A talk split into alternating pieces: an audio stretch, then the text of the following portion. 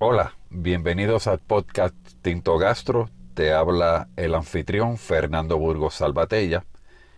Hoy quisiera comenzar nuestro espacio haciendo una pregunta bien sencilla en el mundo de los vinos y es ¿qué es el vino?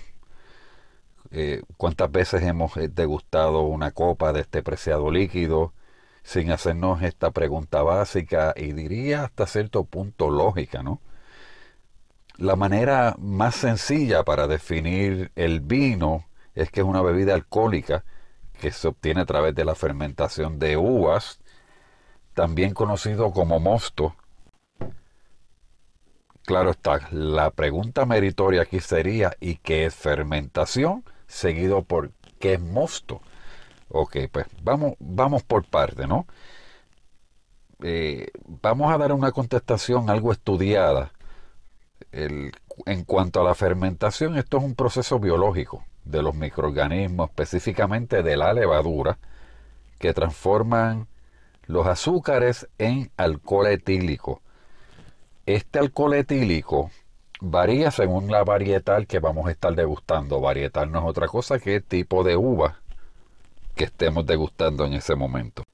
Pero este tema lo vamos a dejar para otra ocasión realmente me interesaría más hablar de aspectos más cercanos a lo que tenemos en Copa y vamos a alejarnos un poquito de lo que sería el tema científico. Vamos a buscar qué características tenemos en, en un vino de manera general. Vamos a empezar con lo que vemos. Me refiero específicamente a su apariencia. Si miramos a, los tintos, a los vinos tintos, eh, de entrada vamos a notar unas variaciones de color o en el color rojo rubí hasta algo un poco más profundo como un morado, ¿no? Lo importante y lo interesante de este caso es que este color se adquiere añadiendo en el mosto las cáscaras de la uva. ¿Qué significa esto?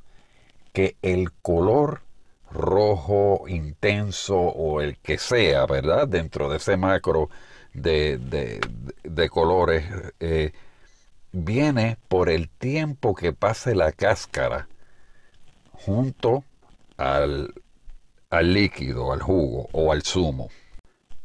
En el caso de los blancos, a nivel eh, a lo que vamos a estar mirando, vamos a encontrar un amarillo desde eh, amarillo pálido hasta un tono amarillo dorado. Ojo, hay que tener algo en cuenta cuando hablamos de ese amarillo dorado. Si usted está en el supermercado y está comprando un vino, eh, en este caso blanco, siempre debe de tener en cuenta lo que es la añada. La añada es el numerito que vamos a ver en la etiqueta. Eh, ya estamos en el año 2024. Un vino saludable, un vino blanco en buenas condiciones no debe tener una etiqueta mayor de 2021.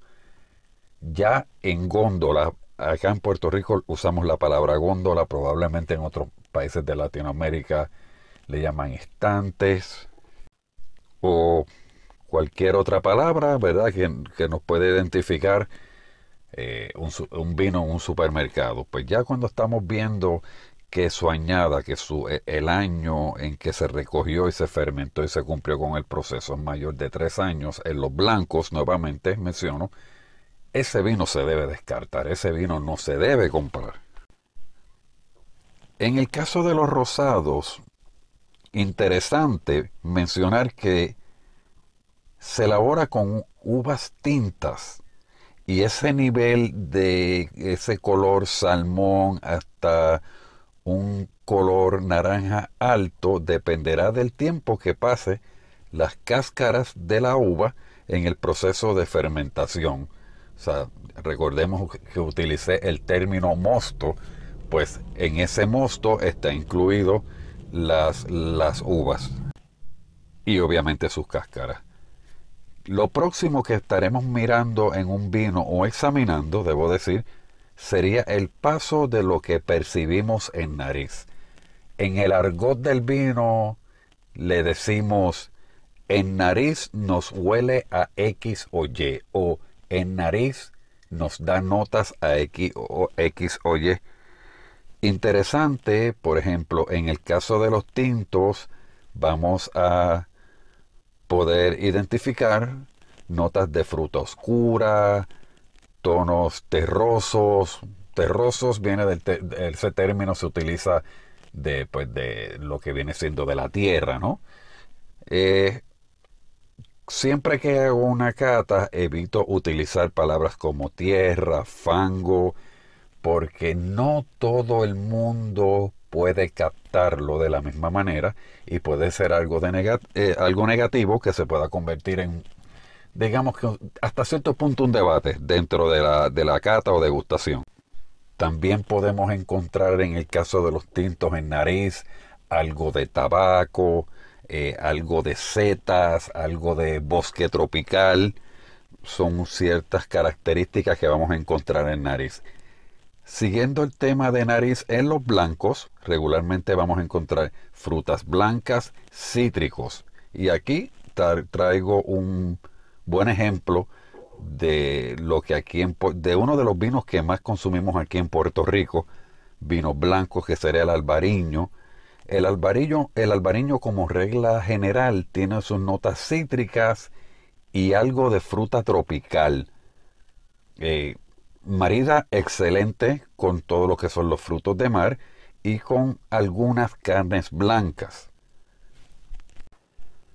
La próxima eh, pregunta sería, ¿a qué nos sabe? O como le llamamos en el mundo del vino, en boca nos sabe a X o Y, ¿verdad? Pues digamos que en boca podemos encontrar sabores a frutas, niveles de acidez. Podemos utilizar este término de es un vino alargado o un vino persistente. Eh, ¿Qué significa vino alargado o vino persistente? Se refiere a los sabores que quedan presentes en nuestro paladar. Eso es lo que hace un vino alargado, un vino persistente, inclusive goloso. Son palabras que podemos utilizar para... Acuérdese que usted es quien lleva la cata. Usted es quien tiene que hacer que la gente eh, que tenga una idea no necesariamente tan clara de lo que están probando, usted los va a llevar. Y eso también es un punto de venta. Prácticamente eh, usted le está mostrando a su cliente. Y cerramos este capítulo con la pregunta que muchos me han formulado. ¿Cuál es el mejor vino? La contestación es simple. El mejor vino es el que más a usted le guste, independientemente de su costo, independientemente de su prestigio. El mejor vino es algo muy particular, es algo muy individual. Y si a usted le gusta X o Y vino, ese es el mejor vino. En los próximos capítulos exploraremos regiones vitinícolas y sus peculiaridades